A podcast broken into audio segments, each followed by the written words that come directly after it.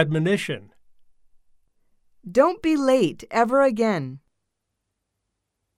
Be here on time, okay? Hurry up and sit down. We've already started. Never mind. It can happen to anyone.